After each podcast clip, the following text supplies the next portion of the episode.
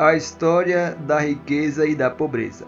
Um dia, um pai de família rica decidiu ensinar ao seu filho como é bom ser rico. Resolveu levar o garoto para viajar para o interior e mostrar como é difícil a vida de uma pessoa pobre. Eles passaram um dia e uma noite num pequeno sítio de uma família muito pobre. Quando Retornaram da viagem, o pai perguntou ao filho: Como foi a viagem? Muito boa, papai.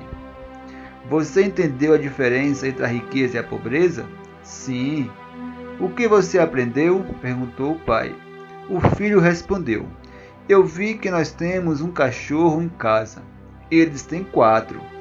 Nós temos uma piscina que alcança meio do jardim. Eles têm um riacho que não tem fim. Nós temos uma varanda coberta e iluminada. Eles têm uma floresta inteira.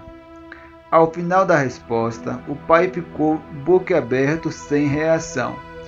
E o garotinho, abraçando fortemente seu pai, completou: Obrigado, pai, por me mostrar o quanto nós somos pobres.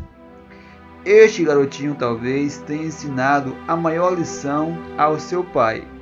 Tudo depende da maneira como, as, como você olha para as coisas. As coisas que realmente importam não têm preço. Você tem amor, amigos, família, saúde, bom humor e atitudes positivas para com a vida. Você tem tudo. Se você é pobre de espírito, você não tem nada.